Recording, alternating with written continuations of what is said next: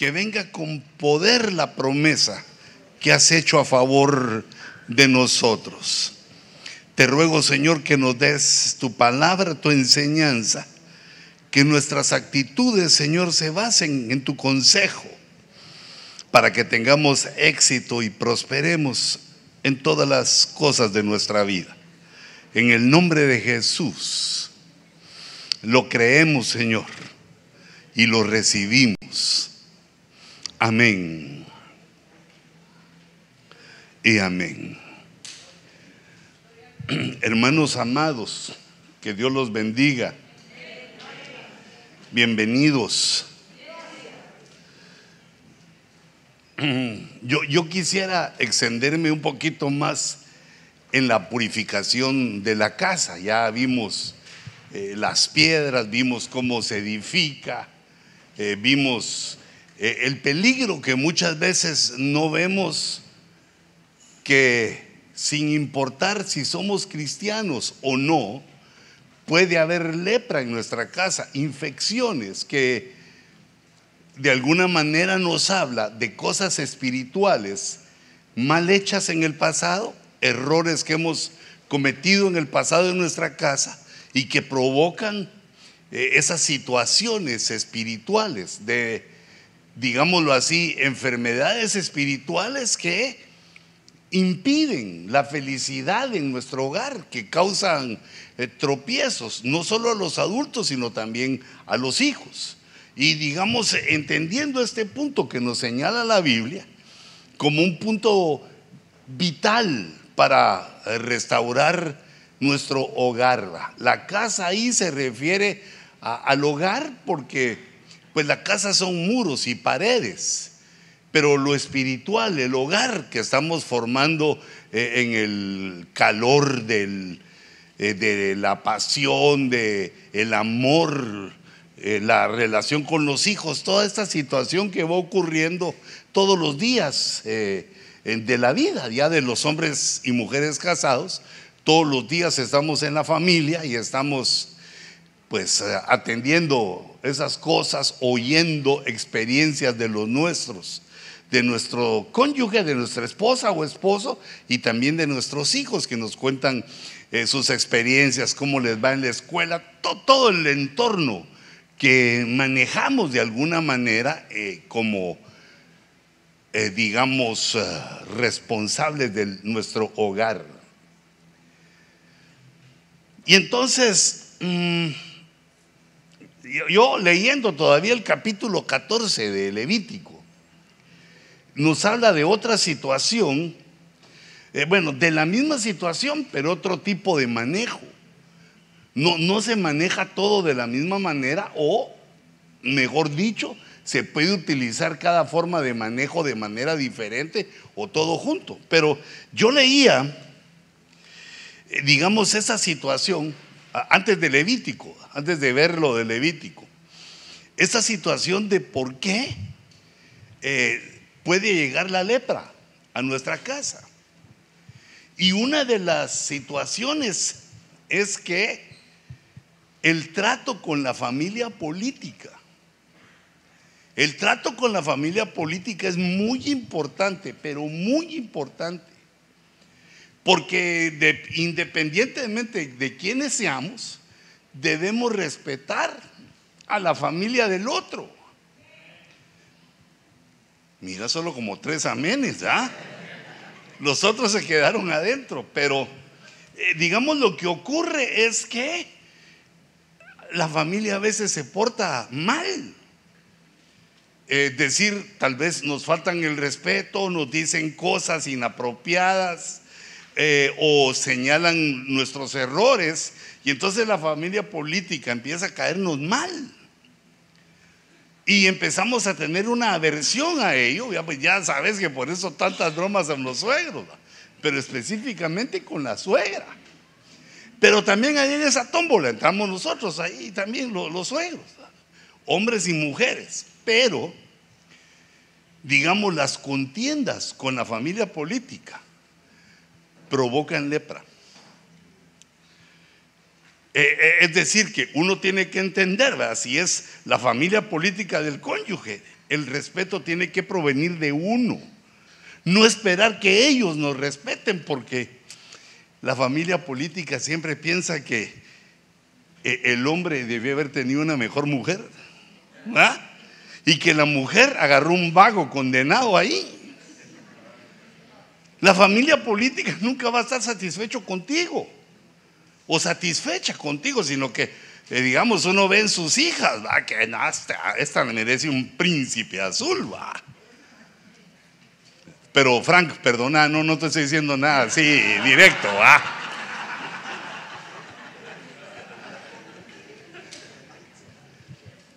Y bueno, y, no, no, no, dudo, va, tal vez la, mamá de, uno piensa que no es suficiente la persona con que uno se casó. Entonces uno el primer pensamiento que tiene que tener como suegro es que el que elige, los que eligen son ellos. Nosotros ya tuvimos nuestro tiempo de elección.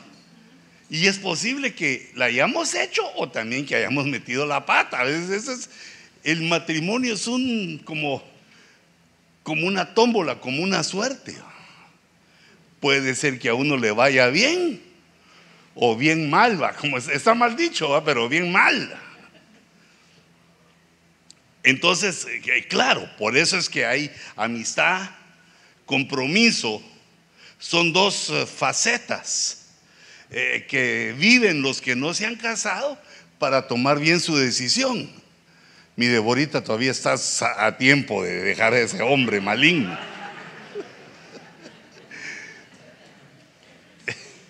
No, Frank, hoy sí te agarré para que, era perdón. Ese como le acaba de pedir, va. Pero entonces fíjate que ocurre algo. Ocurre algo que viene eh, digamos, Moisés y se casa con una mujer cusita. En ese tiempo no se podían tomar fotos, no sabemos cómo era ella, pero porque era cusita, ese no era el nombre, el nombre de ella era Séfora. Pero cusita era, digamos, una tribu, una raza que según dicen los diccionarios eran bien morenos. Es decir, que era una, una negrita, ¿va? que Moisés la vio y le dijo, mi negra, véngase para acá.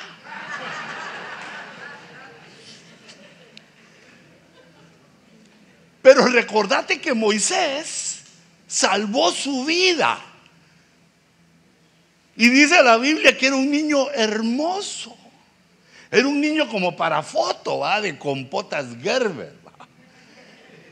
Era un niño, era como el niño del año.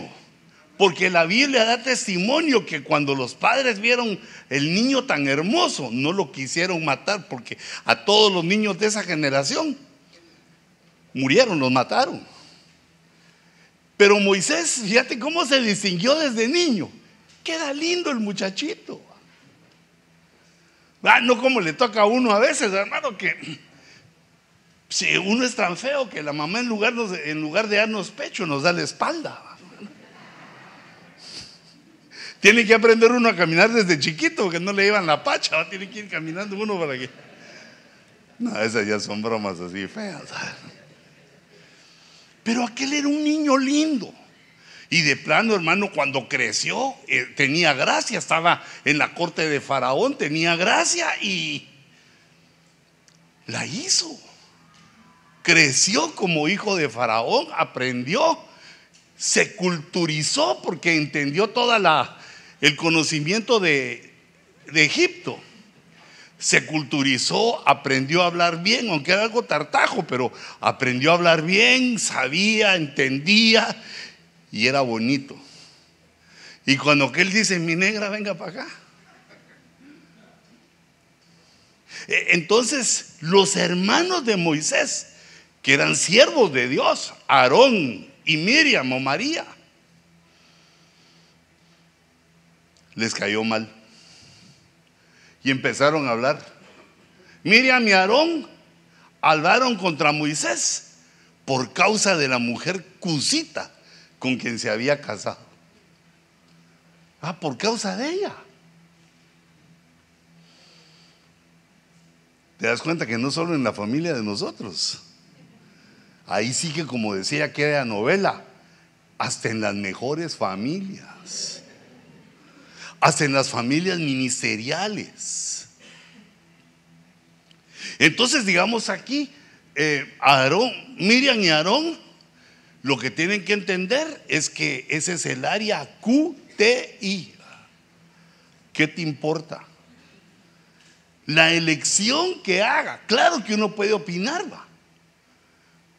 Uno puede opinar porque conoce, puede conocer las debilidades de su hijo o de su hija y le puede opinar y aconsejar. Pero hermanos, cuando una mujer o un hombre se enamoran y se quieren casar, por más que uno se oponga, más duro lo empujan. Eh, entonces también debemos, eh, se puede presionar mal ahí, fíjate. Eh, es decir, que uno no quiere, sabe que le va a ir mal si se casa. Y entonces, pero ¿cómo no hiciste? No lo hagas, no lo hagas, no, y cabal lo hace. Así son los hijos. En cambio, si le decís, mi hijo, tu corazón, tu carpintero. Yo ya te enseñé, mi hija, ya te enseñé te llevé al culto, te llevé a la iglesia, ya te di los lineamientos, tenés que tomar la decisión, pero yo veo esto y esto, pero ah, aquí tengo ahorrado unos 500 pesos para cuando te cases, por lo menos te compro los zapatos, tenis. O sea, te apoyo, pero eso solo lo puede hacer la mamá, pero los hermanos no tenemos que meternos. Le pusieron esos el sentimiento y les cayó que aquella fuera negrita. ¿Y qué les importaba eso? Si aquel quería así. No había descubierto el color, quería en blanco y negro. Lo debieron respetar, pero hablaron mal. Y entonces interviene Dios. Y ahí es donde se pone la cosa difícil. Y entonces interviene el Señor y se encendió la ira del Señor contra ellos. Y él se fue. Pero en el verso 10 dice que cuando la nube se retiró de sobre la tienda, ya, les había dado Dios a los dos. He aquí que Miriam estaba leprosa, blanca como la nieve. Y cuando Aarón se volvió hacia Miriam, vio que estaba leprosa. No, hombre, qué tremendo esto. Mira, lo primero, Señor, ¿por qué soy leprosa? Pero Dios ya les había dicho, ¿por qué te pones a hablar de Moisés y de su mujer? ¿Por qué te pones a hacer críticas de ellos? E, entonces podemos ver que el trato con la familia política nos puede ocasionar una lepra, pero no, que aparezcamos así como eh, esta mujer, como Miriam, que blanca, que se, se, nos note la lepra, sino que eh, viene a ser una lepra espiritual. Porque si bien Dios nos está diciendo que nos amemos los unos a los otros, sin que seamos parientes, cuando nuestros hijos se casan, emparentamos, querramos o no. Y entonces ya es una decisión que tomaron nuestros hijos la cual debemos nosotros respaldar en lo posible para en lugar de poner problemas y peligros para que se peleen y se destruyan, nosotros ayudemos. Ayudemos con eso. Así como no fue fácil a nosotros mismos, también nuestros hijos van a tener problemas. Nadie se casa. Hijita, por si tenías la idea, nadie se casa con un príncipe azul. No hay, hasta los hermanitos son cardíacos. Imagínate los impíos. Y hermano también, bueno, de princesas de Jehová sí hay muchas, pero de todos modos tienen sus cositas, son pocas, pero tienen. Me la quité bien o mal, mal, regulada.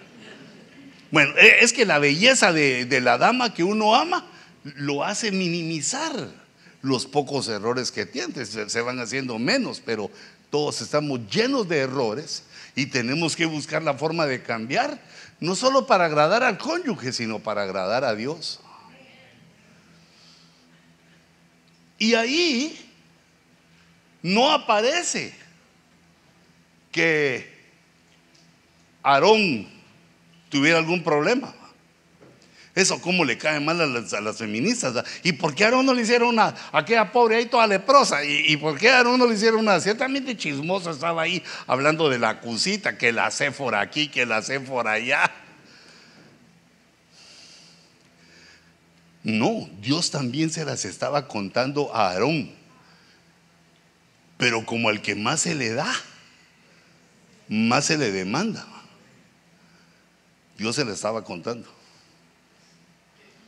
digamos, esa fue la primera que se echó Aarón. Y según él, tranquilo, no, mi hija, vení para acá, Miriam, hermanita, vamos a orar por vos para que el Señor te quite la lepra. Pero a él no se le miraba, pero también tenía.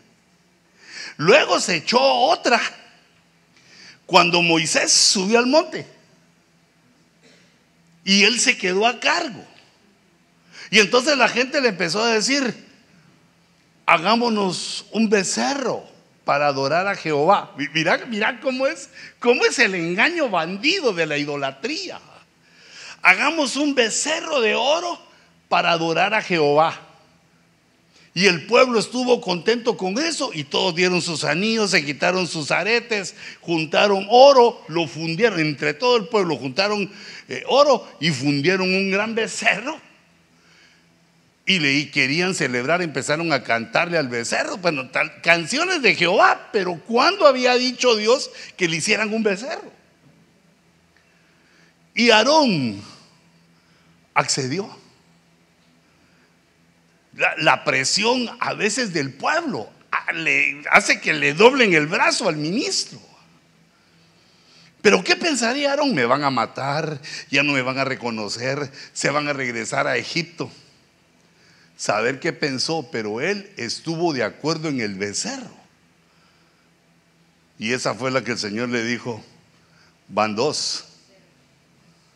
Hablando mal de tu cuñadita, una. Y ahora aceptar la idolatría, van dos. Pero ese no se dio cuenta. Aarón, Dios se la estaba contando, pero Aarón no, no miraba. Tener cuidado si Dios te está contando las, si cometes errores y no pasa nada, no te quita eso el error. Puede ser que te las estén contando. Y que Dios en su paciencia te esté dando un poquito más. Pero recordate que Dios es un justo juez. Que no pasa por inocente al culpable. Entonces pasa el tiempo y Aarón vuelve a cometer otro gran error. Cuando Dios le dice, a Moisés y a él que santifiquen la roca para que brote agua para el pueblo en el desierto. Y estos llegan los dos y golpean la roca con la vara. Pero Dios no les había dicho que golpearan la roca, sino que santificaran la roca, es decir, que lo adoraran. Señor, tú eres nuestra roca, danos agua, Señor, que, que lo adoraran a Él en la roca que es una figura de Cristo, donde brotaba el agua. Era una roca que iba delante de ellos. Mira qué viaje más misterioso. Llevaban una columna eh, en el éxodo, ellos una columna de nube, llevaban una roca que la perseguían a dos mil codos de distancia. Y también el ángel de Jehová iba ahí. Y entonces cuando Dios les dijo que santificaran la roca, él golpeó la roca con Moisés. Y entonces le digo al Señor, te echaste la tercera. Moisés, vení para acá. Llamaron Y se presentó a Aarón. Desnúdalo. Quítale sus ropas ministeriales. Pero fíjate dónde comenzó todo, en un problema familiar. Se contaminó ahí, se puso leproso. Miriam oraron por ella y regresó, siguió danzando, que ella era la líder de la danza, pero, pero Aarón no.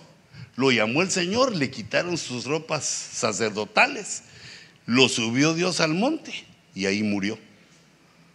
Le aguantó la primera, le aguantó la segunda y en la tercera hasta aquí llegaste. Y también ahí le dice Dios a Moisés, no vas a ver la tierra que te prometí. No vas a ver Canaán. Porque en lugar de adorarme, golpeaste la roca. Y es que uno como que se va acostumbrando. Porque previamente también Dios les había dado la orden que golpearan la roca. Porque esa roca, figura de Cristo, mira que iba a ir, eh, lo llevaba a una distancia de dos mil codos, a dos mil años. Estaba Cristo a, a una distancia de dos mil años, pero que ellos estaban dando una sombra cuando la golpearon. Estaban hablando de la roca que es Cristo en el sufrimiento de la cruz. Y ahora el Señor quería que la adoraran porque después de su muerte y resurrección subió al cielo y dijo Dios, dijo Jehová, ahora los ángeles adórenlo, ahora toda la creación adórenlo. Y ahí hizo la obra, adoren a Jesús. Es la roca que donde brota agua que tenían que santificar, no pegarle. Le pegaron dos veces y era solo una. Entonces, digamos, Dios va juntando, va eh, sumando los, los errores en aquel entonces, pero a nosotros nos ha dado la Santa Cena para que, digamos, mes a mes nos pongamos a cuentas otra vez. Hasta en verso me salió, mira, mes a mes nos pongamos a cuentas otra vez. Para que no se nos junte como le pasó a, a esos hombres, a Aarón. Pero bueno, yo, yo te digo todo esto, pero el punto con Aarón era que su primer error fue lo, feo que él hizo. Es que empezó a criticar a, a su cuñada. No hay que hacer eso, hijitos.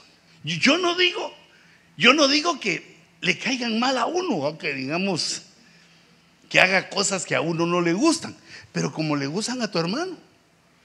Q, T, I. ¿Ah?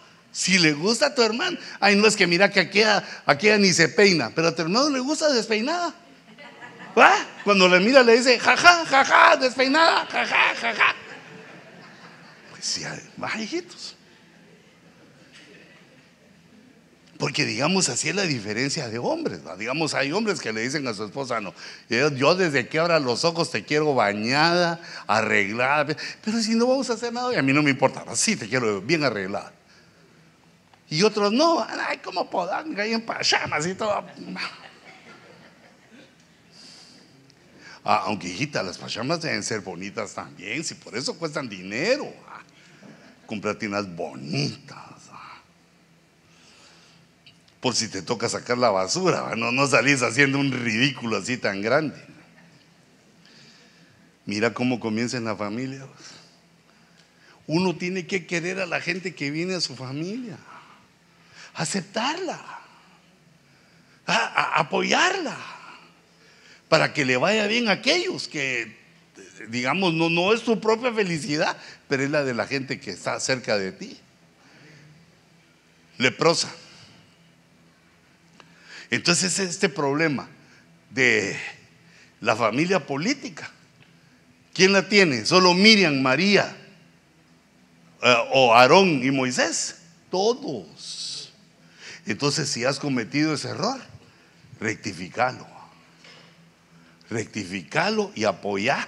Ah, que esta es una mentirosa, que esta engaña a mi hermano. QTI, no es tu problema. Porque también hay hombres que les gusta que le mientan. Pues, ¿no has oído aquel que dice, miénteme por piedad, yo te lo pido? Vallitas que yo así lo oí y dije, este qué bruto, a mí me gusta que me digan la verdad, pero ese no nos debemos de meter. A, a menos que uno mire que están engañando a su, a su pariente, entonces ahí sí, vaya. Porque ese es, ese es el siguiente punto de la lepra. Eh, hay más, pero yo me enfoqué en dos, que es la familia política y nuestro trato con ella, y la otra es la traición, la infidelidad. Eh, esa eh, la encontré en el caso aquí de Joab. Ese Joab, que era un príncipe en Israel, era el general del ejército. Fíjate, tuvo un problema, pero ese Joab era pariente de David. Vamos a ver, era hija de su tía, era primo de David. Joab era un guerrero así, malacate, fuerte, llegó a ser eh, el campeón, el mejor de, de Israel y era entonces el comandante del ejército de David. Pero este Joab tenía otros dos hermanos. Y en una batalla contra los siervos de Saúl, el general del otro bando que se llamaba Abner mató a su hermano pequeño, Azazel. Ah, no, Azazel es el cabrito, Azael. Una de más, la zeta de zorro se la quitamos. Y entonces este Joab se, se ofendió por eso. Pero mira, otra vez la familia se ofendió y le nació una venganza, un deseo de venganza, porque aquel general había matado a su hermano. Y bueno, hasta ahí lo veo lógico. Pero cuando nos habla la Biblia de cómo fue, ese general Amner le habló a Asael y le dijo, no te me pongas para luchar conmigo te voy a ganar, yo, yo te gano, yo te mato, sos un muchacho, sos un niño para mí. Si yo te mato, ¿cómo voy a hacer para darle la cara a tu hermano? Tu hermano es mi amigo, yo lo respeto. ¿no? Peleate con los otros, dijo, peleate con los otros jóvenes. Pero a mí se me hace que a él lo que quería es la gloria de haber derrotado a un general. Y le insistió, lo siguió hasta que el general Abner ya no pudo hacer nada y a luchar con él. Dice la Biblia que lo atravesó en la quinta costilla. La quinta costilla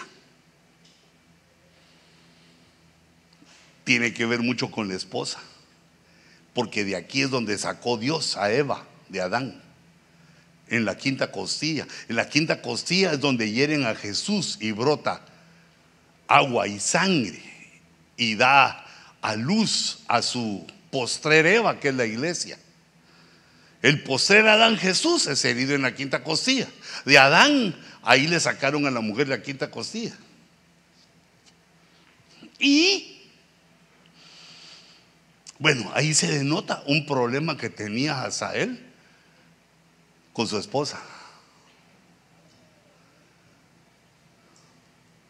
Dice la escritura que la característica de Asael es que era de pies ligeros. Era pies ligeros. Pero los pies tienen una connotación en la escritura que habla de la sexualidad. Eh, esto es tremendo, se va a lo familiar. Es un problema de, digamos, de violencia de guerra, pero se va a lo familiar. Hermanos, nosotros como caballeros tenemos que tener paciencia con nuestra esposa. Mucha paciencia, como Job. Se ríen en lugar de decir amén esos hermanos. Mira, no solo, eh, digamos, para entenderlas, va para entender su punto, sino que también en el amor va.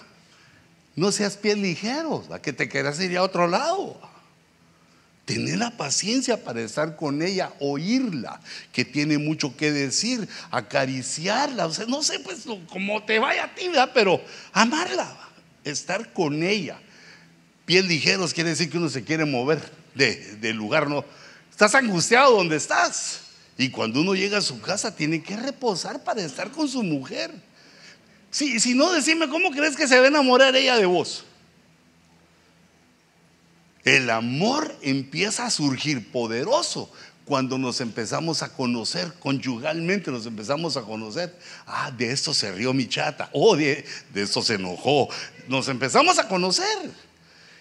El conocimiento lleva al amor.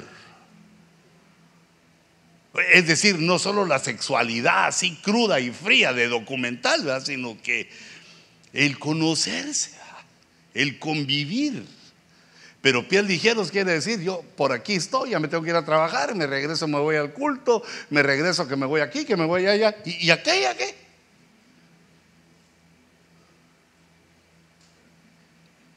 Y entonces surgió un gran deseo de venganza con Joab. Y mató a traición a Abner. Cuando se encontraron, tiempo después de que había muerto Asael, se encontraron y le dijo, eh, hola Abner, ¿cómo estás? Hola Joab, de aquel, aquel de plano pensó, este ya me perdonó. Y se acercaron para darse el beso de amigos, el beso de comunión. Y Joab lo agarró de la barba y con la mano que no le vio, sacó la espada y lo mató. Mal, infiel, traidor. Porque él debió averiguar que Asael insistió en pelear con él y que había muerto en, en guerra. Pero entonces David dice, caiga su sangre, la sangre de Abner, sobre la cabeza de Joab y sobre toda la casa de su padre. Mira cómo es este problema. Agarra la casa. No se queda solo en el error que uno comete. Se extiende sobre la casa. Y nunca falta en la casa de Joab quien padezca de flujo. E, e, e, ese es un problema de tipo sexual, es un tipo de, de enfermedad o problemas de órganos sexuales. Ni quien sea leproso, le viene la lepra. Ni quien se sostenga con báculo, ni quien muera a espada. Bueno, quien se sostenga con báculo quiere decir eh, ah, que necesita bastón para caminar. Ni quien muera a espada en la guerra. O quien muera de hambre, de pan. Bueno, pero fíjate, yo leyendo esto, leí la versión Palabra de Dios para Todos. Y esa versión traduce que los acosen los problemas. Están hablando de la casa. Fíjate, están hablando de la casa de Joab. El que cometió el pecado fue Joab, pero dice, caiga sobre su cabeza y sobre la casa de su padre dice que los acosen los problemas, que contraigan enfermedades venéreas. Lepra. Mira cómo va relacionado la familia, la sexualidad y los errores que se cometen de traición en negocios, en cualquier situaciones. Porque traemos, digamos, la enseñanza de que el más listo es el que gana sea como sea, gana. No, no, se deja vencer, sea como sea, aunque haga mañas. Y, y la versión BNP dice, padezcan de gonorrea y de lepra. Otra vez una enfermedad de transmisión sexual. Pero esa agrega, eh, donde dice, quien se sostenga con báculo, dice afeminados. Que haya en la familia gente que se muera de hambre, gente que muera en la guerra, afeminados. desde ese punto de vista hay que entender ese problema, e, ese problema de sexualidad, que no es que nadie nazca así, sino que vienen situaciones en la vida. Vienen situaciones que pueden provocar. E, en este caso es una situación como de una maldición que cayó sobre la casa de Joab. Eh, una de las cosas así tremendas es la estatura, la altura que él había tenido Joab como un hombre de guerra. Llegó a ser famoso, querido, amado, un, un jefazo era ese Joab, un valiente que llevaba las victorias como puede ser cualquiera de nosotros. Pero ¿dónde viene la prueba? ¿Dónde está la prueba que Dios nos pone a todos? Cuando hay que ser fiel. Ahí es el momento de la prueba, mira. Cuando hay que ser fiel. Digamos cuando, eh, hermano, como a ti o a mí, cuando si nos llevan a un asilo de ancianas, ahí no hay problema.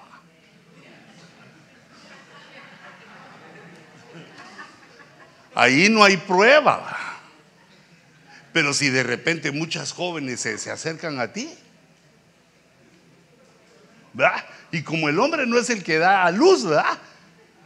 Se mantiene más tiempo, ¿verdad? Hermanos, que ustedes sí les toca duro, pero que Dios las bendiga. Aunque las mujeres tienen sus secretos, bajita, tienen sus hijos y como que sin nada.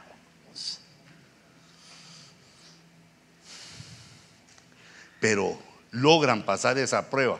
Pero la prueba del tamal, la prueba del pan, de la Coca-Cola, esa es la más difícil, porque esa es diaria. Hermano, uno está a prueba. Digamos, cuando está cerca lo bonito, lo que te gusta, lo juvenil, lo que provoca placer, que puede ser la fama, la dama y la lana.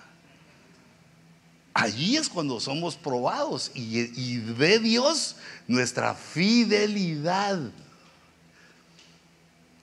Y si uno falla, si alguien te hace algo suavecito, lo perdono, hermano, aleluya, porque la palabra del Señor dice amados los unos a los otros. Pero si te hacen una traicionota, la prueba puede ser dura, dependiendo de hasta dónde nos ha enseñado Dios. La prueba es dura. Mira lo que le pasó a este. Trajo sobre la casa de su padre y sobre su propia casa una serie de enfermedades sexuales. Afeminado. Afeminado no es lo mismo que homosexual. Afeminado es alguien que tiene eh, ademanes. Qué lindo lo dijiste, ademanes. Yo iba a decir mañas, mates. Ah, es que uno ya tiene eso su sí, ademanes femeninos. Y que por cierto, hermano, todo hombre tiene que entender que eso no le va. No, no. Si piensa que le queda bonito, no. Ah, tampoco que seas como trucutú. Ah,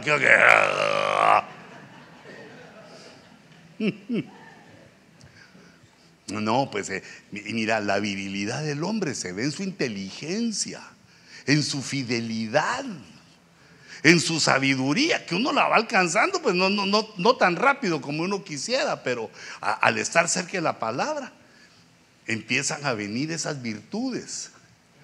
Aunque uno no las quiera, vienen porque la palabra de Dios es así, es Dios con nosotros, bondadoso.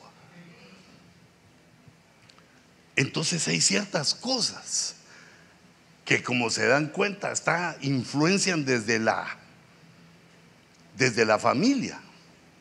Y pues nosotros no sabemos si tenemos algún ancestro, a, alguno de nuestros padres o tal vez los padres de tu, de tu familia, de tu esposa, la familia política. Pero no digas nada, porque fíjate que la familia política debe ser sagrada. Si no, la, nena se porta mal. Ah, tu mamá de plano que así era, o tu abuela de plano que así salió. Era fumadora, parrandera y jugadora de dados y de cartas. Mira, tal vez sí lo fue, pero que lo diga ella. ¿Por qué vas a meterte con la familia política? Cuando uno le dice, no es que tu mamá era parrandera y jugadora, ¿qué va a decir aquella? La tuya. Y ahí ya comenzó el problema de que. De que va subiendo las emociones y también los problemas. Entonces, fíjate este Abner. Abner significa mm, la lámpara del Padre o mi Padre es lámpara. E, entonces mira lo que estaba haciendo Joab al matar a aquel hombre. Estaba matando la lámpara, la lámpara paternal. Por eso se ve este caso de traición, se ve cómo incide en la familia. Apagaste a mi padre lámpara.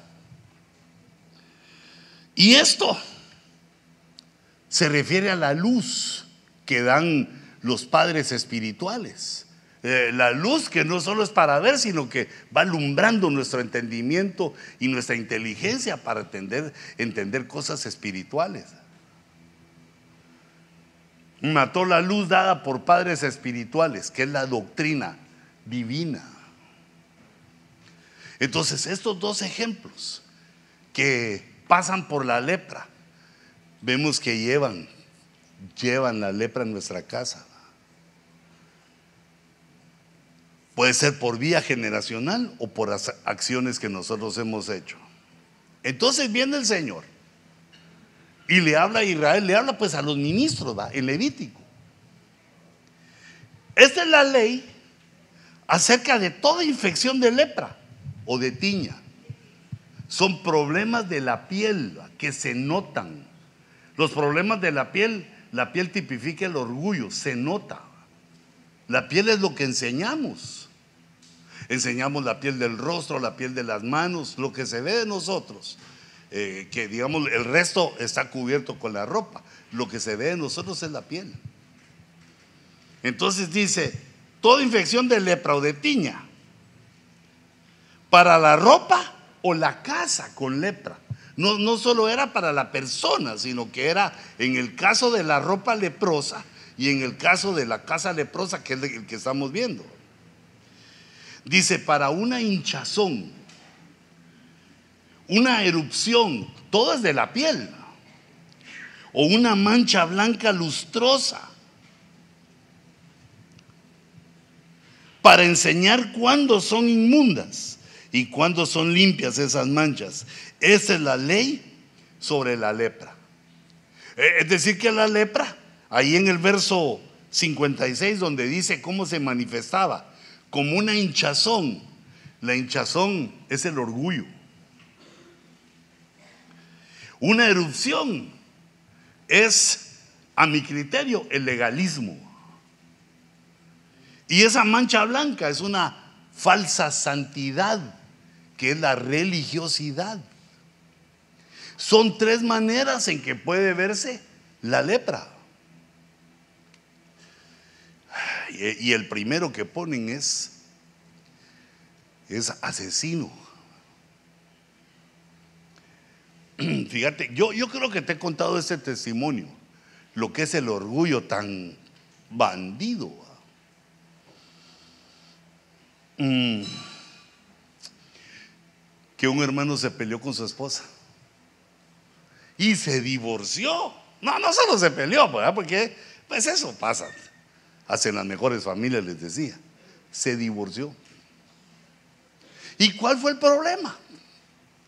El problema fue que él iba cansado un sábado a mediodía de trabajar con ese calorcito que hace nos está acercando. Se fue la tormenta fría, ahora viene el calorcito. Venía con un calor todo sudado y paró en Seven Eleven, en alguna de esas tiendas. Y se compró un, un su, no, una Coca-Cola, una lata de Coca-Cola. Llegó a su casa la metió al freezer, que esté fría. Así le hacía la garganta, no se la tomó. Y se fue a duchar. Se duchó, se cambió, salió ya con ropa limpia, ya. Ah, le cae bien a uno el duchazo. Y cuando fue a la refri, oh, Dios mío, no estaba la Coca-Cola. Alguien se la había tomado. ¿Qué te parece? Y aquel entonces, ah, porque en su mente le había dejado para sí mismo. Llegó y le empezó a alegar a su mujer y la mujer le alegó, se contestaron que se lo tomó la hija, que se lo tomó el hijo, saber quién se lo había tomado. Se alegaron, pues le dijo, pues entonces me voy, si no respetas lo mío, me voy. Una Coca-Cola, hermano. Si no respetas lo mío, me voy, pues andate, hace tus cachivaches. Aquel hizo su maleta, se fue y nunca más regresar. Se divorciaron. Y entonces cuando estaba platicando yo con él de eso, hacía vos que, pues, ¿por qué permitiste eso? Pero ya había, cuando yo lo supe, ya habían pasado 10 años, hermano. ¿Y ahora qué crees? No, le dije, ahora ya estuvo. Ahora ya 10 años. De plano que ella tiene, sí, me dijo, ya, pues. No, le dije, ahora se rompió esa relación. ¿va? Y que vos no tenés nada a la vista. Bien, también tengo mi secretito por ahí. Ah, bueno, le dije yo. Oh, entonces, dame la que te la doy. Pero cuando lo analizamos, vimos que había sido por orgullo. Por, un error tan sencillo. Tan sencillo como ir a comprar otro. Hubiera comprado un doble litro o doce. Porque digamos, todo lo que está en la casa es de los que viven en la casa. No puede tener uno, ese ni jamón nadie lo toque. Esos frijoles, esos son míos. es como, no, hombre, solo que tuviera sida. Que lo que cocina la esposa, el que llega tiene hambre, lo agarra. Yo lo meto al horno, pero hay algunos devoradores que frío se lo comen. Es que cocinan bien las hermanas. Mira, por orgullo. Va, y fíjate, ya con las chivas en la mano. Mija, perdona. Ah, o al día siguiente, ¿qué hice? Regreso, mi amor. Perdón si te hice daño. Perdón si te ofendí. Ah, así si no tiene poema, pues se inventa alguna canción mundana.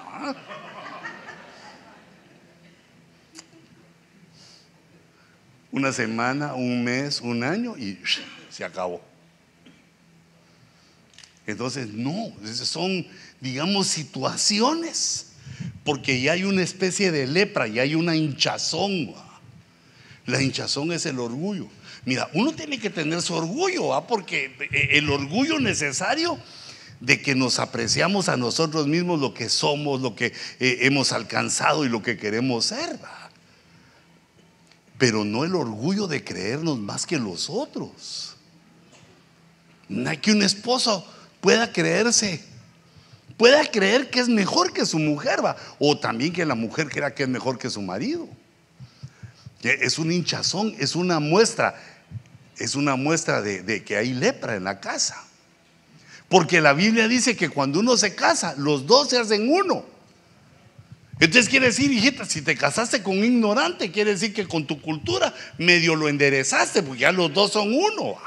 Lo tuyo se lo diste.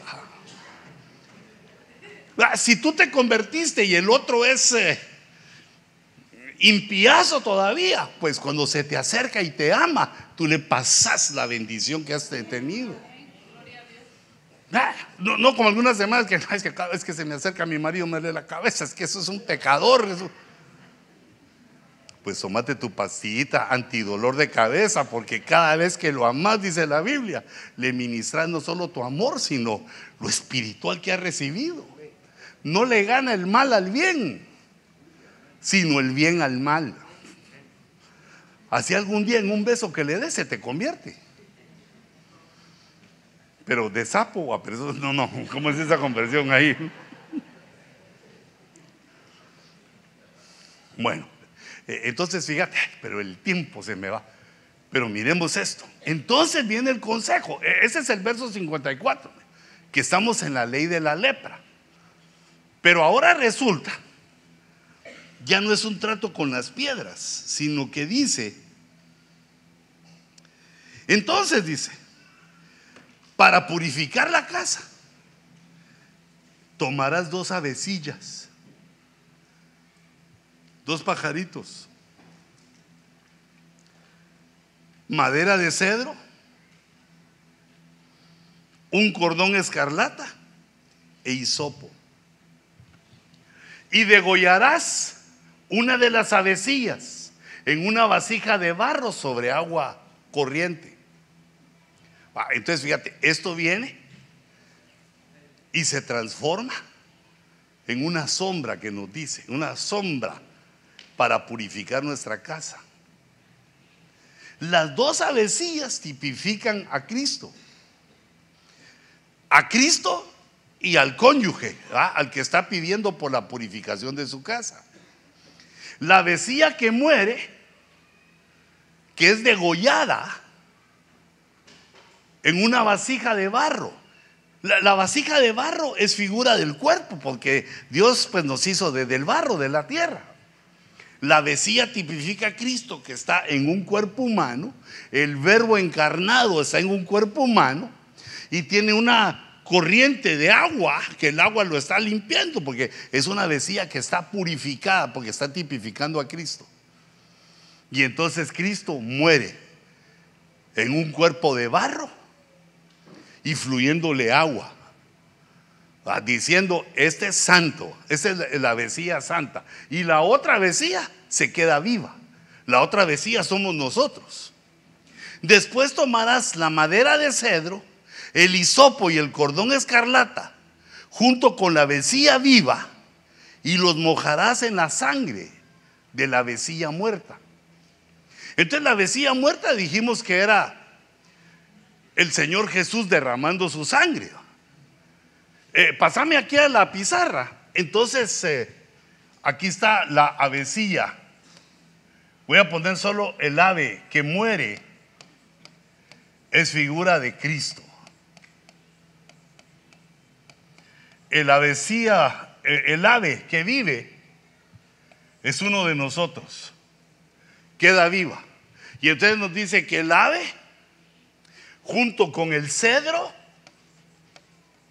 la madera nos habla de nuestra humanidad, de lo humano. Eh, el cedro, el cordón escarlata, el cordón rojo, que tipifica la sangre, la sangre de Jesús que sigue con nosotros. Y el hisopo, y el hisopo tipifica la fe. El hisopo tipifica la fe porque es una planta eh, que está diseñada por Dios de tal manera que es, es larguita y tiene sus florecitas que cuando se mete en un líquido se utilizaba para la aspersión de la sangre, de agua, de aceite. Ahora lo que hace esa aspersión es que creemos, la fe hace que recibamos lo que Dios nos ministra, su sangre, su palabra, el aceite de la unción. Pero en aquí en este caso, como es una sombra,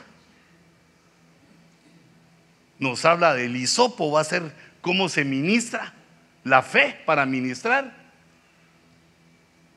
Bueno, eso que te puse ahí va, para no, no repetir. Entonces tomará la madera de cedro, el hisopo y el cordón escarlata, junto con la vecilla viva, y los mojará con la sangre. Hay una administración. Es una administración. Si querés regresarme, ah, ya me regresaste. Es una administración que se hace aquí, mira. Degollará a una de las avecillas.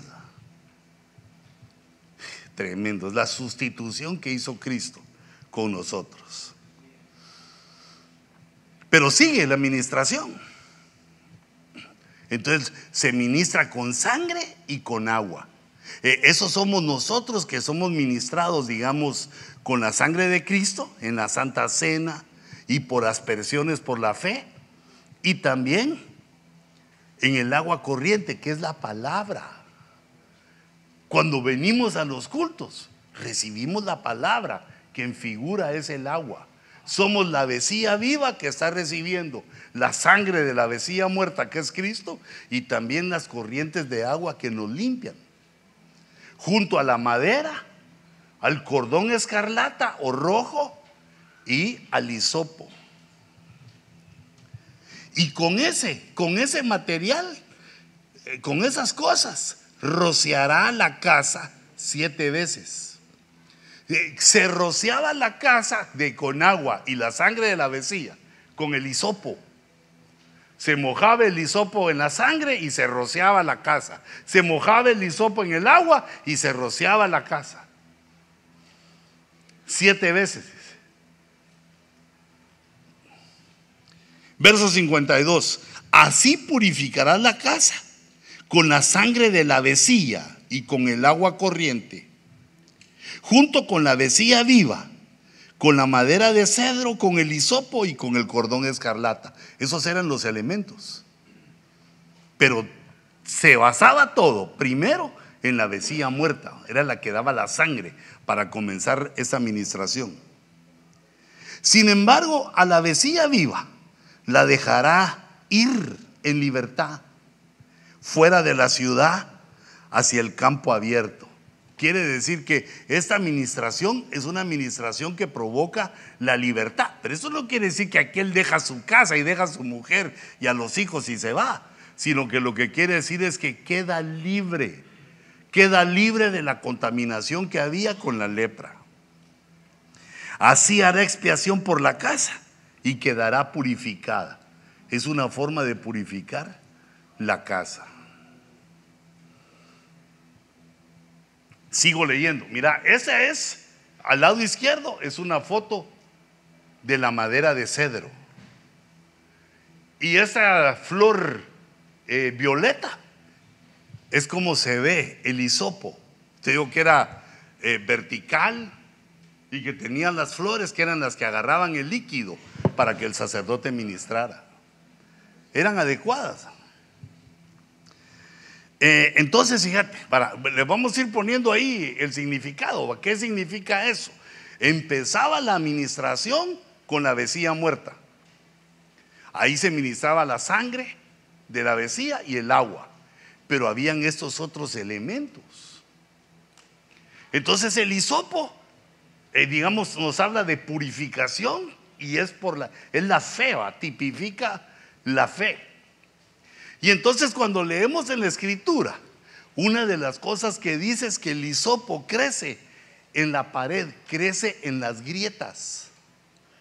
El hisopo, que es la fe purificadora, crece en las grietas de la roca o en las grietas de la pared. Esta pared está tipificando aquí. ¿Dónde leí eso yo? Eh, Primera de Reyes, 4.31 o 33. Primera de Reyes 4.33, ahí dice, dice Salomón. Salomón está disertando sobre las plantas y descubrió y lo pone ahí que el hisopo crece en la pared.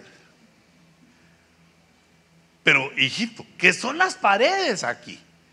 Esas paredes no son las paredes de tu casa donde te refugias de la intemperie sino que esas son las paredes que son divisiones que empiezan a ocurrir en nuestra casa, en nuestro hogar.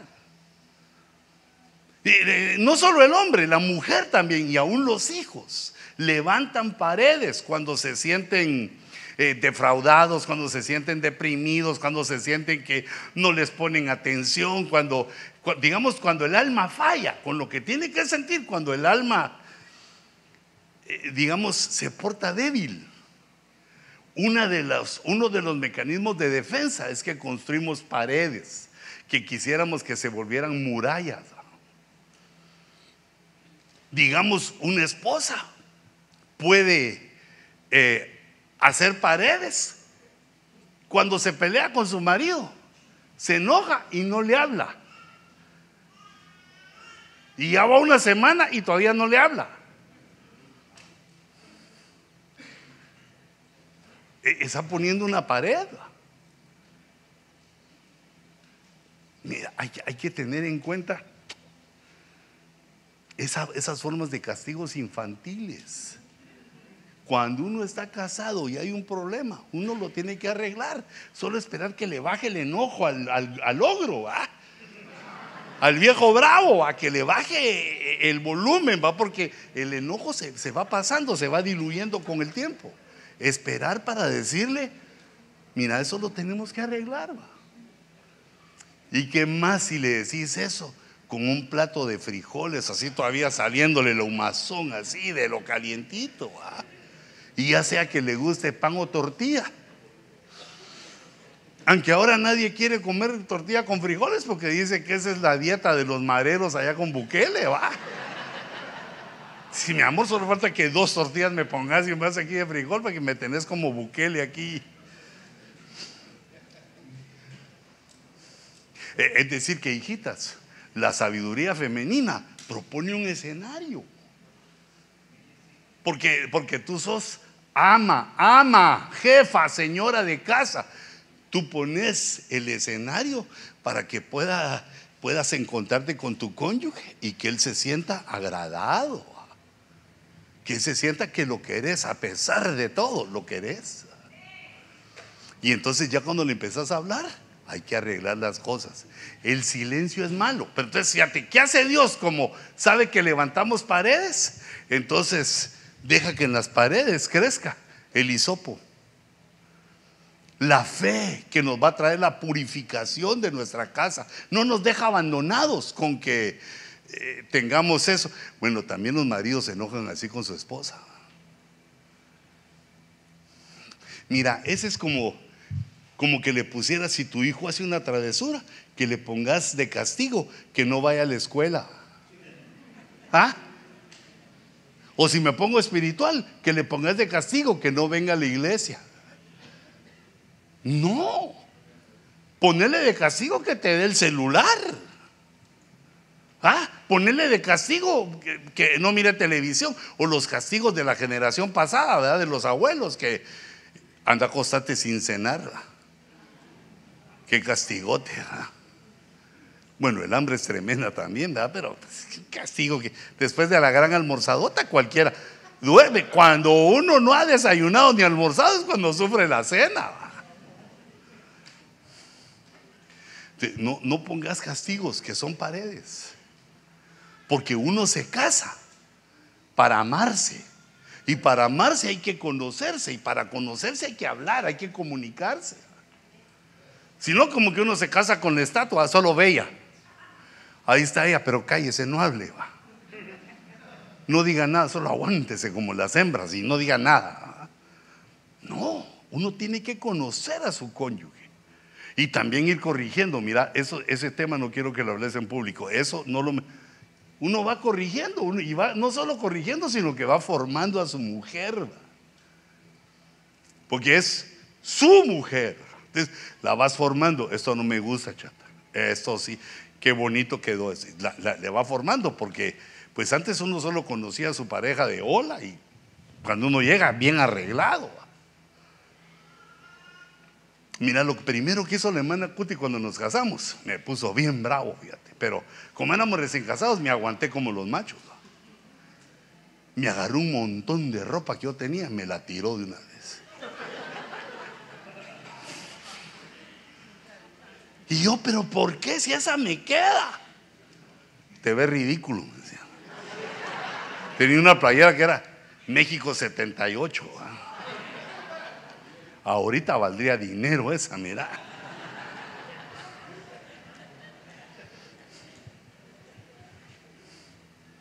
Mira dónde crece, dónde crece, dónde pone Dios el hisopo, en la pared. Porque es por la fe que se empiezan a derribar paredes, a derribar murallas como las de Jericó. No, no se botan a piochazos, sino que como son paredes espirituales. Pero tiene otra característica, que está en el Salmo 51.7. Purifícame con hisopo y seré limpio.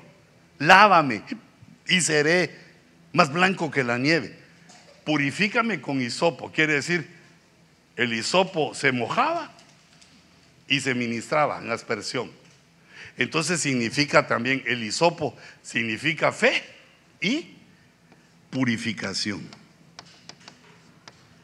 Porque sin fe es imposible agradar a Dios. Entonces, ahí se comienza. El hisopo ya teníamos la sangre del ave. Aquí tenemos de este lado sangre más agua. Ah, sí, para los que no vienen y no entienden que es H2O. Entonces, esto se... Eh, la sangre y el agua se ministraban a esos elementos. digamos, se ministraba el hisopo, porque el hisopo es lo que empieza a activar toda esta purificación, es la fe. Y esto no nos podemos dar por vencido que nuestra casa va a fracasar, sino que debemos luchar por ella. ¿Y cómo se lucha por ella? Creyéndole a Dios, creyéndole a Dios. Porque si uno le empieza a preguntar a su cónyuge, te, te va a decir sus propios consejos, su propia iniciativa. Aquí nos tenemos que basar en lo que dice la Escritura. ¿Cómo es que uno purifica? Creyéndole a Dios. Ah, que el hisopo es el purificador, que es nuestra fe. Y luego, si me regresas al PowerPoint, pongo algunas características del cedro. Eh, la madera del cedro es eh, bien considerada por la, la gente que trabaja con madera, según yo estaba leyendo. Mira, dice, primer libro de los Reyes 6.9 dice, edificó pues la casa y la terminó, y cubrió la casa con vigas y tablas de cedro entonces quiere decir que el cedro tipifica un elemento con el cual vamos a sostener la casa. Pero la madera habla de lo humano. La madera son nuestras actitudes. Tenemos o deberíamos de tomar, de acuerdo a esto, unas... Eh, lecciones del cedro. Que el cedro lo que hace es que cubre, cubre su casa, cubre la casa. Y pone vigas, quiere decir que sostiene el techo. Sostiene lo que impide que la intemperie caiga eh, sobre tu casa. Y esas es, eh, digamos, las características que dicen del cedro. Que aguanta bien el calor resiste bien el calor, resiste bien la intemperie. Y mira, como cubre para exteriores, dice. Pero tiene varias cosas que necesita, digamos, la madera. Digamos, sus características son que no se hincha. Ah, porque vimos que el hinchazón era el orgullo. Dice que la madera no se arruga. Esos ya son detalles de carpintero, pero como Jesús era carpintero, Jesús nos trata a nosotros. Que no se arruga quiere decir que el hombre, la característica de ese hombre o de los cónyuges, es que no tienen miedo. Tenerle miedo, hijita, eh, eh, en tu hogar, atrae lepra. No le podés tener miedo a tu marido, ni a nada en tu casa. En tu casa tú sos la que tiene la autoridad. Si reprendes quién entra, quién sale, todo está bajo tu mando. No podés, no, sí, sí podés, pero no debes de tener miedo. Y el miedo se elimina cuando uno anda rectamente. Cuando uno dice la verdad, cuando uno anda rectamente, no tiene motivo de temor. El temor viene cuando uno se equivoca. Entonces, cuando uno se equivoca, se corrige el miedo hablándole con su cónyuge. Hablándolo con su cónyuge. ¿Te animas, hijita? Hay que hablarle a él. Mira cuando venís así, caes mal, fíjate. Ah, atrevete. Mira, cuando te pones eso, te ves feo. No o sea que una mujer debe tener, como te dijera yo, esa confianza. No como aquella mujer va que ve salir a su marido bien trajeado y todo. ¿A dónde vas, mi amor? Voy a ver a mi mamá. Y así, bien trajeado, sí. Sí, le dice y se ríe. Y un frijolote aquí, mira, hija. Pero ella le tiene miedo y no le dice. Ah, vaya, mi amor, que le vaya bien. Le tiene miedo. Y lo deja ir con el de aquel saludando a toda la vecindad. Vaya, Dios. Ah. mírenme de traje. ¿va? Y el frijolazo. Peor que era chapín es frijol negro, cáscara negra.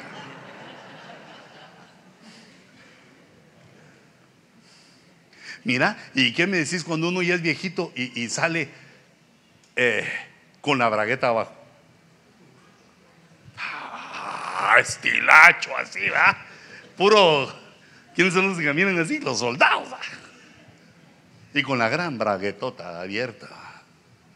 Hasta que alguien en su bondad en la calle te dice, Señor, mire, por favor, súbasela. Y uno dice, ¿por qué no me lo dijo esta chata? Porque te tiene miedo. Miedo que te enojes, que te ofenda.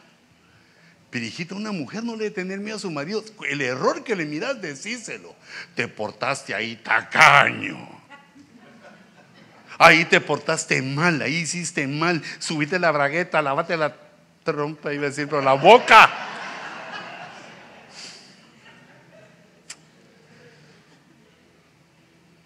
Porque esas son las actitudes de que no te arrugas. La, madera de cedro quiere decir que, no estamos para tenerle miedo a nadie, sino que nuestro temor debe ser a Dios. Nuestro temor a Jehová. Y también, hijito, te digo que el, amor no es que te teman.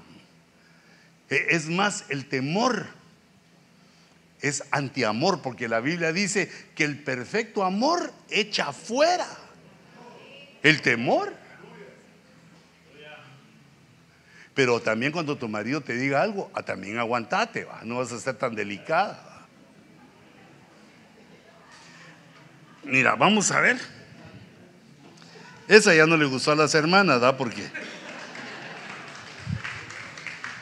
solo como siete aplausos de hombres, ¿no?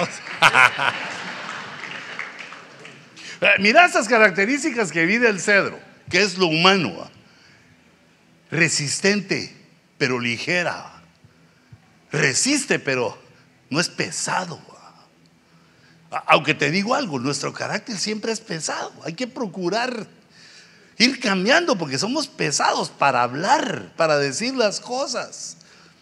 Nosotros venimos, digamos, de ser pesados a buscar ser más ligeros, decir las cosas con entendimiento, con sabiduría, que agraden a los que te escuchan. E, esa madera tiene un olor, tiene un olor muy especial, pero yo me quiero basar en que aísla el calor, que no te saquen calor tan rápido. ¿Mm? No seas tan explosivo.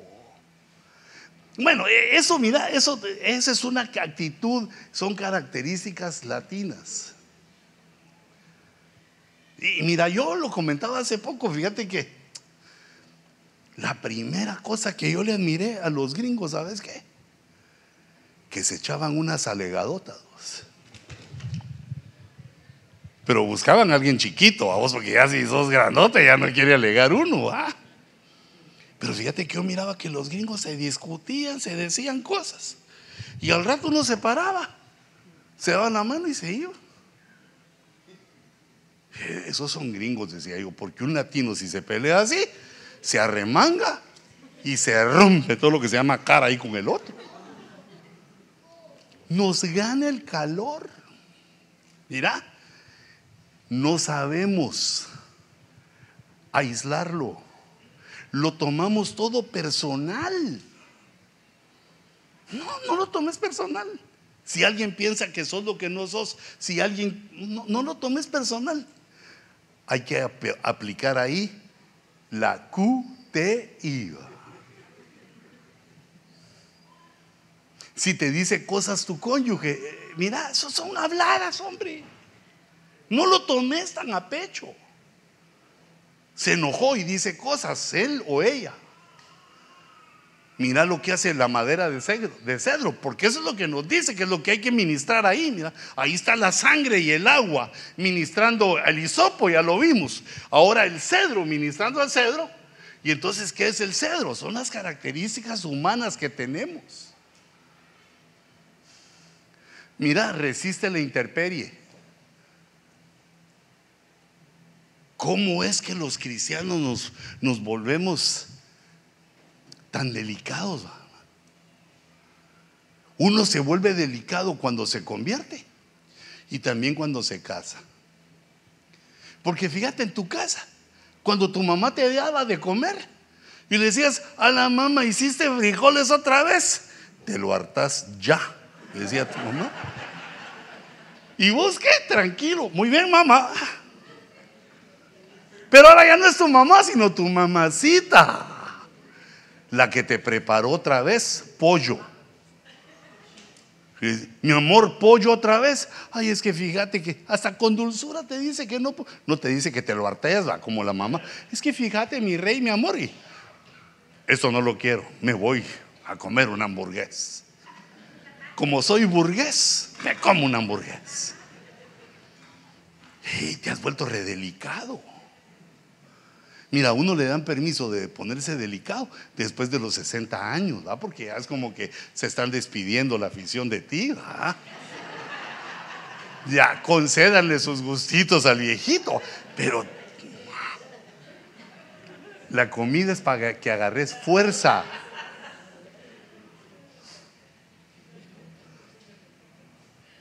No, que ahora una brisita y oh, oh, oh. Hasta ya no decís ay, sino oh. Ups, ¿ah? Si aprendimos a los bien, hombre, aguantate el interperio. ¿Es este el cuarto? ¿Es esta la casa que me vas a dar? Solo tiene dos baños. No, uno y medio, porque ese no tiene ducha. Y ya se te olvidó dónde vivías antes. Aguantar la intemperie, hombre. O mujer también va. Date cuenta que tu esposo, por bondadoso, es que no te compra una mansión. Porque la tendrías que limpiar. Imagínate limpiando ya ocho habitaciones, cuatro baños al día. Él es bondadoso y por eso uno y medio va para que tengas vida.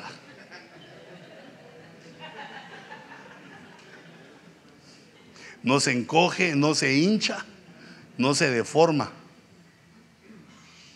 Eh, hermanos, como uno como, como casado tiene que afrontar grandes situaciones, difíciles situaciones, pero sabemos que Dios está con nosotros. Entonces no, no nos encojamos ni nos deformemos, sino que estamos tomando la forma de la palabra de Dios, estamos tomando la forma de Cristo, la forma del Espíritu para que seamos campeones.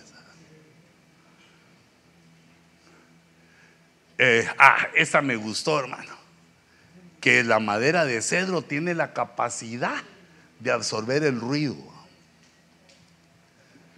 Mm, pero eso no es para que pongan música alto volumen, ¿verdad? Sino que, hermano, si tu esposa te grita, no, no si te pega, eso sí, no, no hay que aguantarlo, pero. O hijita, si tu marido te grita, eso no es motivo de divorcio, hijita, baja la voz, chat. Háblame así suavecito, ¿eh? puro pajarito. decirle algo así bonito para que le baje, va.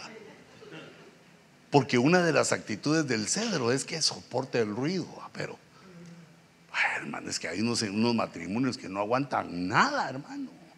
Como que el hombre está esperando a ver qué haces para enojarme. Y ella también va. Los dos están así como en alerta rojo, así está. Se miran así con los ojotes que se lo quieren comer y ya solo comete uno el error y ahí ya comienza. dame la que te la doy. Mira las características. Pero la que más me gustó es la última. Que el cedro no se pone solo así, sino que se frota con aceite. Se frota con aceite, que es la unción del Espíritu Santo. Y cuando se frota con aceite, se preserva la madera y dura mucho tiempo. E, entonces aquí, como esa fue la que más me gustó, eh, le quiero poner aquí a lo humano, al, al cedro, le quiero poner el aceite. Hay que aceitarlo. Mira, eso no se puede hacer por las propias fuerzas.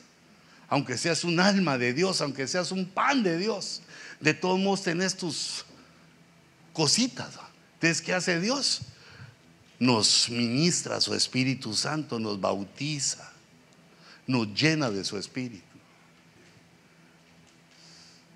Entonces la, la sangre de la vecina muerta, con el agua corriente, con el hisopo que es la fe, y también ahora con las actitudes humanas, cambiando nuestras actitudes, llenándonos del Espíritu de Dios y cambiando nuestras actitudes.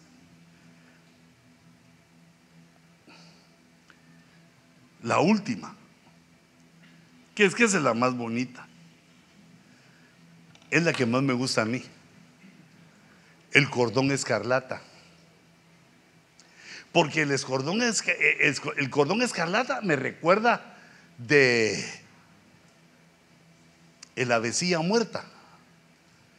Porque la forma como los antiguos le ponían color a las cosas, especialmente al rojo, pues ahora hay tintes y, con los químicos se mueven cosas, pero en aquel tiempo era un gusanito era un gusanito que lo cazaban, lo capturaban, lo llevaban y después lo molían. Y cuando lo mataban daba un tinte rojo. Y con ese tinte rojo escarlata eh, le daban color a las telas. Y era resistente porque la tela quedaba del color. Entonces el cordón escarlata aparece cuatro veces en la escritura. La, primera vez que aparece el cordón escarlata es enseñando la primogenitura. Es cuando estaban naciendo Jacob y Esaú. Y primero saca un brazo. Imagínate qué parto ese. Eran dos niños. Y el primero saca un brazo y cuando la, eh, la doctora, la partera, cuando la partera mira la manita, le pone un cordón rojo, como diciendo, este es el primogénito. El cordón rojo nos habla de primogenitura. Porque cuando nosotros dejamos nuestra casa para formar nuestra propia casa, se nos da como que volviéramos a comenzar, nos hacemos como primogénitos porque estamos comenzando una casa. El que comienza una casa tiene cordón escarlata, porque la primogenitura mejora la herencia, tiene más promesas el primogénito. Y entonces cuando uno se decide a formar su matrimonio, está comenzando algo, está comenzando una casa. Y entonces sucede esto. Aconteció además que mientras daba luz, uno de ellos sacó la mano, sacó su mano, y la partera, ah, ese ahí leíste. Y la señora que ayuda a dar a luz. Pero ¿cómo se dice otro nombre en lugar de partera? La material. Comadrona. Aparte de la comadre, esa es la comadrona. Esa también es la comadreja, pues esas son otras, otras. Y la partera la tomó, le ató, le tomó la mano y le ató un hilo escarlata en la mano. Entonces, eh, eso quiere decir, cuando Dios nos ve como primogénitos, que la herencia se mejora, todo se mejora para que le puedas dar a tus hijos y, a tu gente. Dios ya nos ve como primogénitos al estarnos ministrando así, aunque no seamos los primeros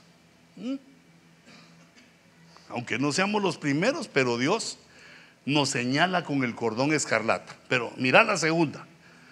Esa primera es la primogenitura y la segunda nos habla. Ay Dios, yo todo la saqué de una vez. Espérate, quiero ver. Por tocar sin ver, ¿verdad? Vamos a ver. Quito una, quito dos, esta. Tus labios son como hilo de escarlata y tu boca encantadora. ¿Qué tal eso para vos? Hermanita, ¿qué tal eso para ti? Mira, eh, experimenta mi consejo. Hablale palabras dulces a tu marido y vas a ver cómo él va a cambiar su actitud. Hablale cosas dulces, así como puse ahí, mira, palabras sabias de amor. No le hables de sus errores en ese momento. No le hables de cosas que caen mal en ese momento, sino Háblale dulce, porque lo que un hombre anhela, como te lo he dicho, es oír la dulzura de una mujer, de su mujer. Ah, es como, es como miel para los oídos. Pero si cada vez que ves a tu marido te pones brava, hijita, empezás a hacer comentarios. Ah, doble sentido. Ah, ya ladró el perro. ¿eh?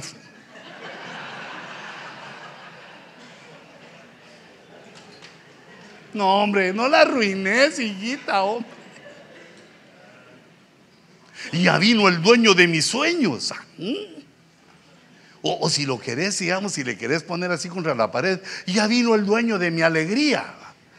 Como que dice, me tenés bien brava y triste, ¿va? Habla con sabiduría. Esa es una característica que una mujer no debe perder nunca. Mira, hasta cuando te pare un policía. ¿Y por qué me para pues? No. Muy buenas tardes, oficial de la ley y el orden. ¿Qué? ¿Qué Váyase, señora. Siga su camino. Tiene usted razón, usted es la autoridad. Si merezco un ticket, démelo. ¿Ah? Y una vez le estás diciendo perdón, pero con dulzura. Mira, eh, digamos, la, grosería en una mujer se ve como lo afeminado en un hombre. Digamos, la grosería se ve como algo masculino en una mujer. No te va. No te va, aunque a veces la vida lo lleva uno, ¿va? Porque yo me recuerdo que, hoy no es alemana Cutio, yo me recuerdo que tenía unas mis amigas en la escuela que se ponían de tú a tú con todo, basta conmigo, ay, qué onda Ponce, y que allí. Y a mí me caía mal porque ni siquiera las podía trancasear porque eran mujeres. Pero varias veces me enojaron. A una le pateé el carro así, bueno, más me dolió a mí el dedo, hay que saber. Decía, pero ¿por qué, ¿por qué decís esas groserías y malas palabras? Eso se puede volver una enfermedad del alma. Y, date cuenta cómo es extendida, que la gente habla malas palabras. Hijitos, también cuando hables en inglés, no digas, no digas esas blasfemias feas que dicen de Dios estos gringos. Habla las palabras correctas, sin, blasfemias y sin malcriadezas. Si uno, yo, he dicho algunas porque no me ha corregido Daniel y. Ay, papá, no digas así. ¿Qué, ¿Qué, dije? Va? Según yo estaba diciendo playa.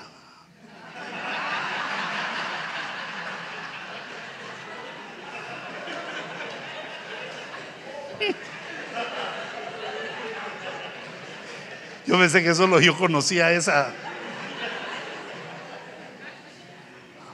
Entonces, en el idioma que manejes, manejarlo con delicadeza. Pero también nosotros los hombres, ¿verdad, Uno no es hombre por decir más palabras feas, malas y malcriadezas. El hombre se mira en la educación que ha recibido, en la inteligencia que tiene. Y hermano, también a ti si te para la policía, se sabe, hombre. Buenas noches, oficial. Así como que fueras eh, así narco. ¿Tiene papeles? No.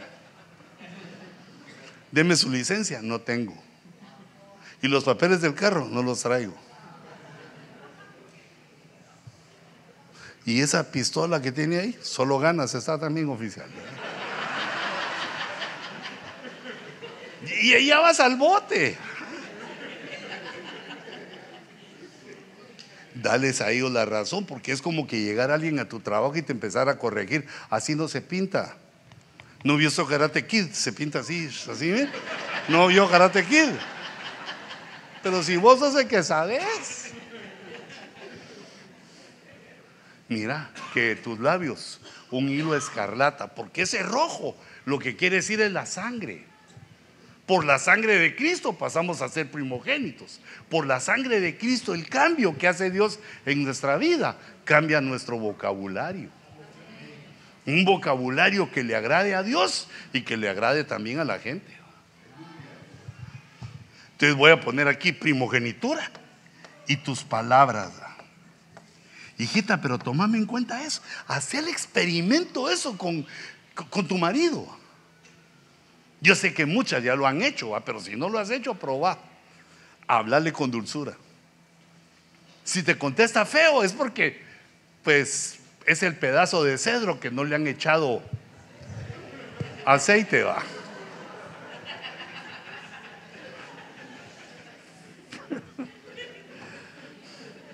Mira qué buenas maltratadas y ni cuenta se dan ellos, Pareces un pedazo de cedro, mi amor.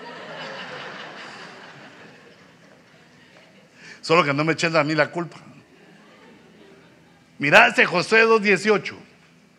Cuando entréis en la tierra, si ya estamos en la tierra, que donde nos trajo Dios.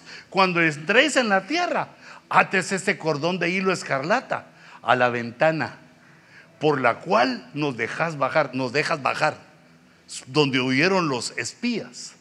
Y reúnas contigo a toda la casa de tu padre. Esa es la casa de Raab. Mira si Dios tiene misericordia de una mujer como Raab, bandida, mentirosa, cuentera, mañosa. Raab la ramera. Mira cómo la Biblia insiste, como que dice, que no se te olvide lo que era esta. Pero ahora Dios la toma y la convierte, porque el cordón rojo aquí quiere decir la señal de, de la sangre de Cristo en tu casa. Evangelismo. Pon la señal en tu casa, que todos sepan que sos evangélico, que todos sepan que por la sangre de Cristo te compraron. Y hablarle a tu casa, atrae a toda la casa de tu padre.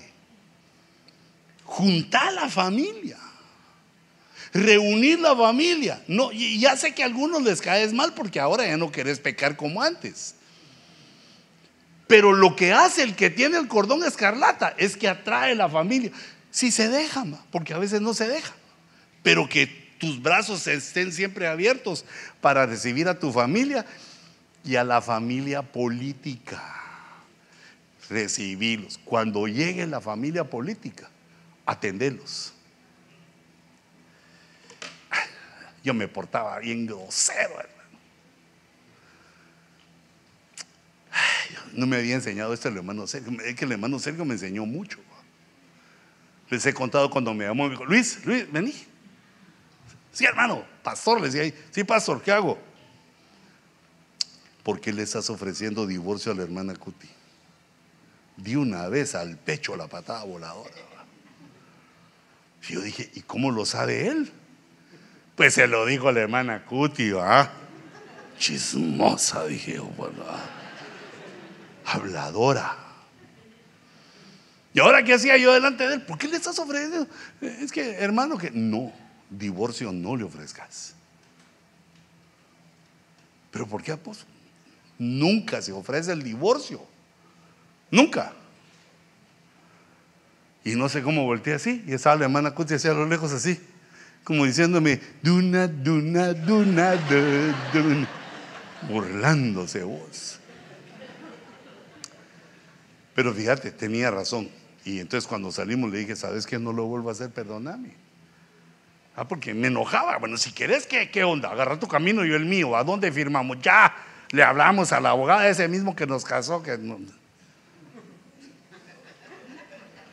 no lo hagas. Y, entonces también eso, eso fue avanzando a estas cosas. ¿Cómo tratamos a la familia? Fíjate que, digamos, me visitaba la familia de Alemana Cuti y yo no salía de, nuestra recámara.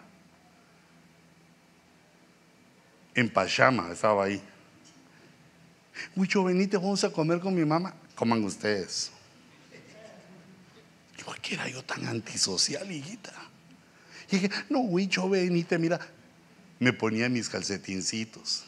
Me traía mis jeans. no es que me tengo que cambiar. No, así, venite, te ves lindo en Pachama, venite. Y yo, no, no, estoy viendo el fútbol. Hasta que de repente el Evangelio me, despertó la, inteligencia, digo yo. pero ¿por qué no quiere esta señora? Si esa señora le dio luz a mi esposa y. Ah, es suegra, pero. Ah.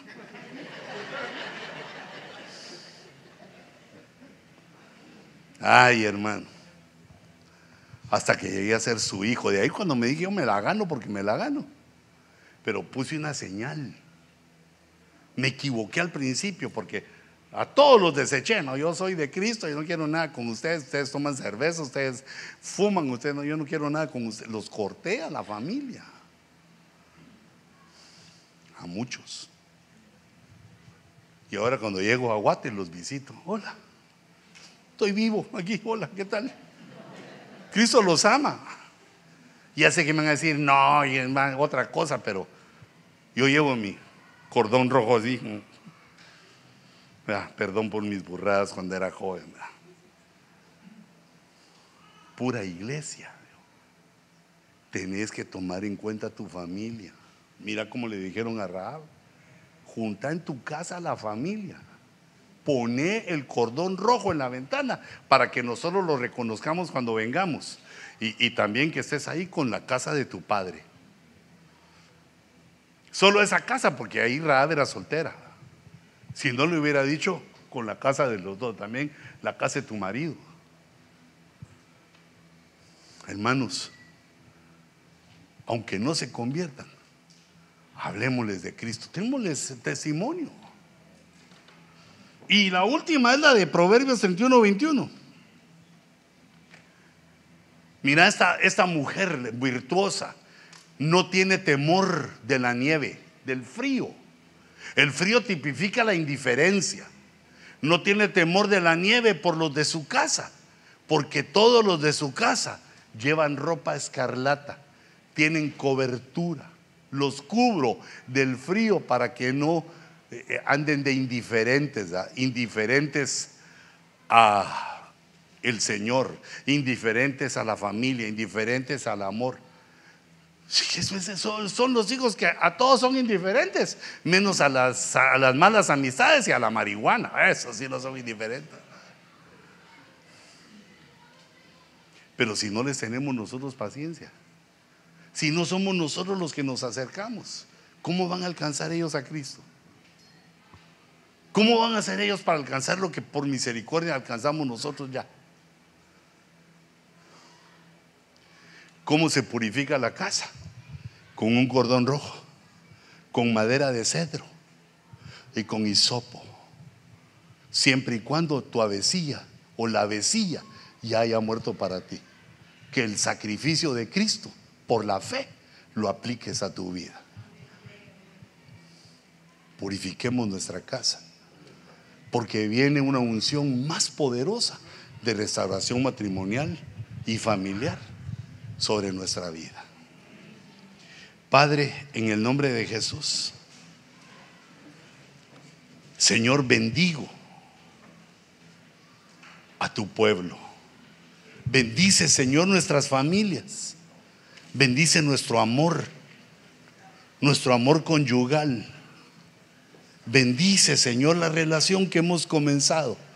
Danos la fuerza para no desmayar para no rendirnos, sino que ir en pos de la felicidad para nosotros y para nuestros hijos. Señor, que esta palabra traiga los recordatorios necesarios cuando estamos en batalla y en la prueba. Pero que tu bendición sobre nuestra familia y sobre nuestro hogar venga con poder sobre nosotros. Yo lo recibo, Señor, que descienda como lluvia, como una suave brisa, como rocío para nuestra alma, tu palabra, para que en el nombre de Jesús demos los frutos del reino. Llévanos, Señor, con bien a casa. Guárdanos, Señor, de accidentes. Guárdanos de los hombres malvados, malignos. Guárdanos del mal. Te lo rogamos, Señor, en el nombre poderoso de Jesús. Y que el día de mañana amanezca nuestra alma con deseo de triunfar, con tu virtud, con tu llenura, Señor. Que despierte nuestra alma con las canciones que te hemos dedicado este día como alabanza de tu nombre. Yo envío, Señor, a tu pueblo a la batalla. Dales victorias poderosas. Dale, Señor, triunfos, que se abran puertas grandes, amplias, de bendición para tus siervas y tus siervos, para que mejore nuestras finanzas, para que sean más altas nuestras responsabilidades, porque tú, Señor, nos das un crecimiento espiritual, nos haces mejores personas. Por lo tanto, te creemos, invocamos tu nombre y recibimos tu bendición. En el nombre de Jesús. Gracias Señor. Gracias Padre. Amén.